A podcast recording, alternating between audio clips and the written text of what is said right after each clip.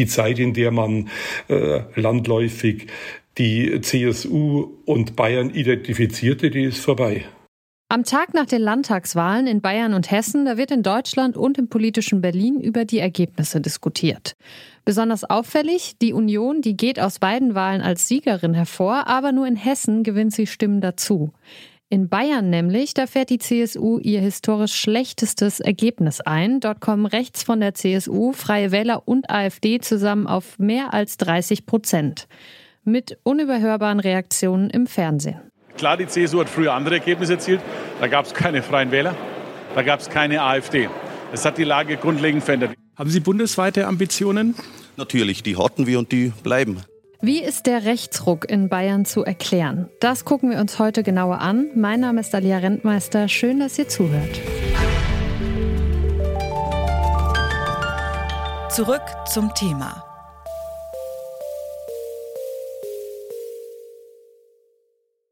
Bayern, das ist die CSU und die CSU, das ist Bayern. Es scheint so, als ob dieser Satz seit Sonntag keine Gültigkeit mehr hat.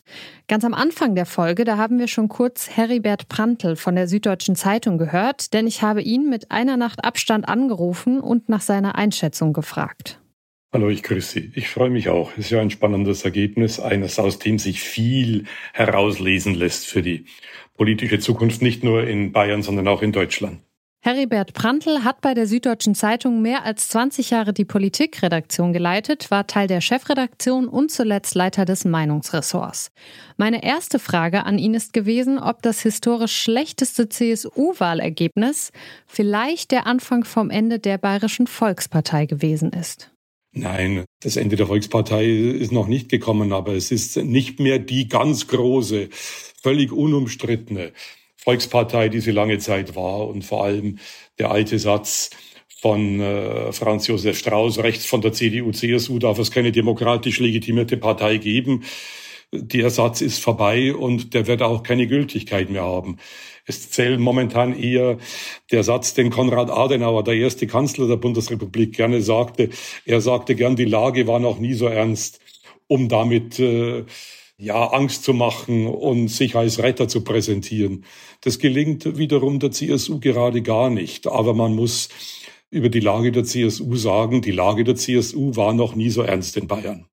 Ernst ist die Lage vor allem wegen des großen Erfolgs der Freien Wähler und der AfD. Und für Heribert Prantl hat das viel mit Aufsaugen und mit der Figur Hubert Aiwanger zu tun.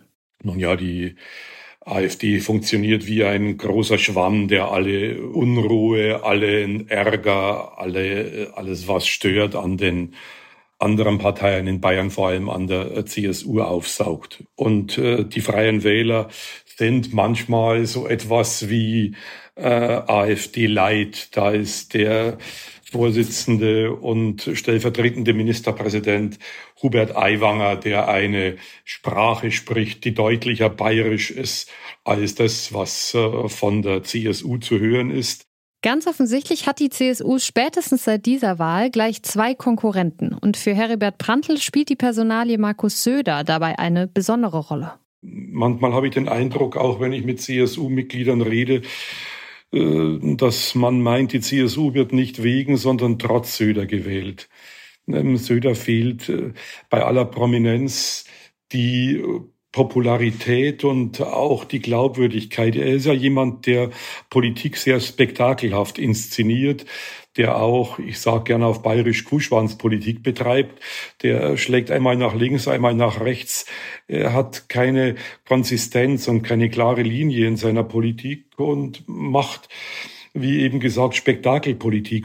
Aus seiner Sicht ist es durchaus realistisch, dass eine andere Kandidatin ein besseres Ergebnis erzielt hätte und weniger WählerInnen zu den noch konservativeren oder rechtsextremen Parteien abgewandert wären.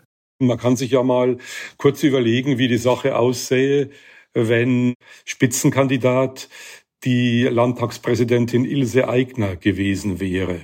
Also da äh, wäre eine Frau gewesen, die die CSU vertritt. Da wäre jemand gewesen, die einen liberaleren, einen konservativ-liberaleren Ruf hat und die nicht so wetterwendisch in ihren politischen Äußerungen ist wie Herr Söder. Jetzt, nach der Wahl, da fordern viele Stimmen der Freien Wähler mehr Macht und ein zusätzliches Ministerium. Und einige, die hoffen sogar bereits auf das für Bayern so besondere Landwirtschaftsministerium.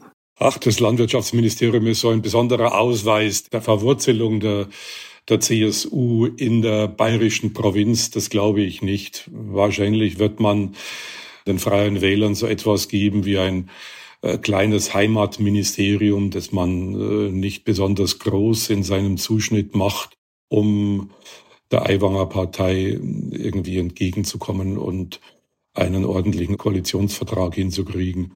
Für Heribert Prantl werden sich die Freien Wähler am Ende damit arrangieren müssen. Denn aus seiner Perspektive sind auch Aiwanger und seine Partei gezwungen, das eigene Machtgehabe ein wenig zurückzufahren, wenn sie ihre Rolle als Opposition in der bayerischen Regierung fortführen wollen. Gar keine Rolle spielt im künftigen Landtag die FDP. Auch sie hat viele Wählerinnen an die AfD und die Freien Wähler verloren. Deswegen habe ich heute Mittag auch mit FDP-Urgestein Sabine Leuthäuser-Schnarrenberger gesprochen. Sie engagiert sich seit Jahrzehnten für Freiheit und Demokratie und ist vor allem über die Wählerwanderung enttäuscht, denn viele FDP-Wählerinnen haben diesmal AfD gewählt. Das ist ganz entsetzlich, dass auch diejenigen, die die FDP gewählt haben, jetzt aus vielleicht einer inneren Protesthaltung heraus, denn ich kann das nicht äh, begründen, dass das jetzt mit einmal eine Überzeugung sein sollte, aus einer inneren Protesthaltung heraus dann AfD wählen. Das ist für mich äh, nicht nur besorgniserregend, das ist für mich auch nicht nachvollziehbar, denn ich kann noch so sehr vielleicht aufs politische System schimpfen und zu Recht mit Parteien, die regieren, unzufrieden sein. Ich kann aber dann nicht nicht eine rechtsextreme Partei wählen und unterstützen und das als einen legitimen Protest ansehen. Sabine Leuthäuser-Schnarrenberger hat klare Vorstellungen, wie die FDP WählerInnen von AfD und Freien Wählern zurückgewinnen kann. Wir müssen die Wirtschaft unterstützen, aber natürlich müssen wir auch alles tun, damit nicht Spalt in unserer Gesellschaft so weit vorhanden äh, sich vertieft. Und das muss ein ausgewogenes Konzept zwischen Anreizen für die Wirtschaft und Abfederung für die sein, die nicht teilhaben können. Es ist ein klares Profil mit Blick auf Bildung, denn ich glaube, auch diese Wahl hat wieder gezeigt, wenn man aus Protest mit einmal eine Partei wählt, die unser System so gar nicht will, dann hat das auch was mit Bildung und Aufklärung und Information zu tun. Stichwort Bildung. Hubert Aiwangers Schulzeit, die hat ja in den vergangenen Wochen wegen der sogenannten Flugblattaffäre viel Aufmerksamkeit bekommen. Die Recherche, die haben im August KollegInnen der Süddeutschen Zeitung veröffentlicht. Heribert Prantl hat zum Zeitpunkt der Veröffentlichung nicht erwartet, dass dieses Thema den Freien Wählern einen solchen Aufschwung beschert. Ich glaube auch, dass die Menschen, die, die Wählerinnen und Wähler, die sich zu den Freien Wählern hingezogen fühlten, einfach dieses Flugblatt wegschieben wollten und weggeschoben haben. Es war ja nicht nur ein, ein antisemitisches Flugblatt, wie immer geschrieben wird. Es war ein rechtsextremes Flugblatt. Es war einfach ein, ein Flugblatt mit Inhalten, bei dem einem die Sprache schwer fällt. Die Wahl in Bayern könnte möglicherweise richtungsweisend für kommende Landtagswahlen und die nächste Bundestagswahl sein. Die AfD ist endgültig überall in Deutschland etabliert und in Bayern gibt es mit den Freien Wählern eine starke Konkurrenz für die selbsternannte Bayernpartei CSU. Für Heribert Prantl könnte die Wahl übrigens auch ein Fingerzeig für eine moderatere CDU sein, denn während Markus Söder keine zusätzlichen Stimmen gewinnen konnte, hat in Hessen der besonnenere Ministerpräsident Boris Rhein mehr als sieben Prozentpunkte hinzugewonnen. Laut Prantl eröffnet sich damit ein Weg weg von Leuten wie Söder oder Merz und hin zu Menschen wie Rhein oder Wüst. Solltet ihr diese Folge bei Spotify hören, dann gebt uns doch bitte fünf Sterne und folgt uns gern. Drückt dafür in der App einfach oben links auf Folgen und aktiviert zusätzlich die Glocke rechts daneben, wenn ihr über jede neue Episode informiert werden wollt. Zum Beispiel direkt morgen Abend. Da sprechen wir nämlich hier über immer teurer werdende Studienkredite. Diese Ausgabe haben Mareike Zank und Christian Bollert redaktionell betreut. Produziert hat die Folge Benjamin Serdani und mein Name ist Alia Rentmeister. Macht's gut. Zurück zum Thema vom Podcast Radio Detektor FM.